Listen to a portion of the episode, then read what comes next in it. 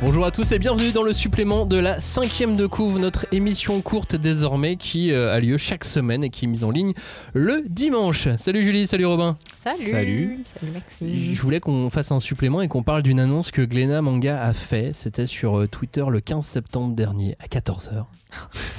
Ils écrivent annonce en gros et disent nous sommes très heureux de vous annoncer la réédition en grand format de la toute première série de Hiro Mashima Rave. le tome 1 est prévu pour bravo. avril 2024. Notre travail de sapeur à payer. Robin, explique-nous combien de gens tu as payé euh, chez Glénat pour obtenir cette réédition parce que toi tu l'appelais de tes voeux depuis combien de temps? Bah depuis, euh, ouais, 4-5 ans je dirais. Et, et surtout, rappelez-vous qu'à l'émission où on a parlé du supplément de Geek le Mag, je, je, je, je, je préchotais euh, cette, cette annonce. Alors du Mhm. coup, peut-être que j'ai des pouvoirs un peu de prémonition. qui sait Euh, Rave, c'est euh, donc la toute première série de Hiro Mashima. Hiro Mashima qui a ensuite fait Fairy Tail, Eden Zero et ainsi de suite. Toi, Robin, t'es pas fan de Fairy Tail par exemple, mais tu adores Rave. Pourquoi Rave?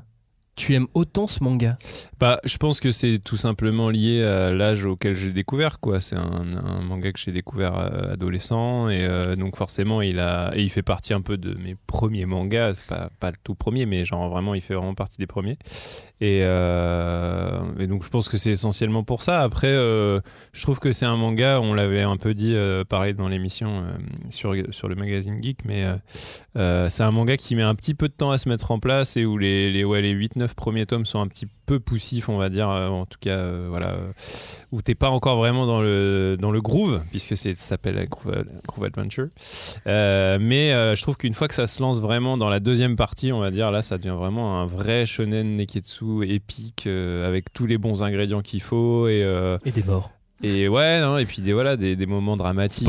Euh, j'ai pas dit des morts, j'ai dit des moments dramatiques, euh, des personnages charismatiques, euh, de l'humour, enfin vraiment tout ce bon dosage euh, avec, oui, un peu de fanservice évidemment, mais genre, en fait, tous les trucs, ou les, tous les potards qu'il a un peu poussé trop loin, effectivement, dans ses séries suivantes, là, je trouve qu'ils sont à un, à un niveau très bon et ouais, ça fait vraiment, c'est une œuvre assez complète et, et, et vraiment très très cool, quoi. Donc, ça, ça me plaît toujours et genre vraiment, je suis, je suis ravi de- comment dire, me projeter dans la relecture de cette œuvre à l'aune de la nouvelle édition, quoi. Mhm. Et puis en grand format surtout. Parce que tu vois, euh, on en discutait avec Cagnard la dernière fois, il a, il a du mal à lire maintenant. Tu vois, il commence à être un peu trop vieux. Donc, oh, euh, le balance. euh, non, mais c'est vrai, c'est lui qui nous dit oh, c'est trop petit maintenant, je peux plus lire. Bah vrai. après c'est vrai que c'est pas le- typiquement le genre d'œuvre, c'est un peu comme euh, Fly quoi, c'est c'est pas des œuvres qui brillent par leur maestria graphique, tu Non. vois, euh, c'est efficace quoi, clairement c'est super efficace les designs et tout, mais donc le grand format, bon pour moi c'est c'est un petit bonus, tu vois, mais moi c'est plus euh, ouais euh, plus l'idée de me dire qu'il y a des gens qui vont peut-être découvrir cette œuvre parce que finalement euh, Oui, moi. voilà.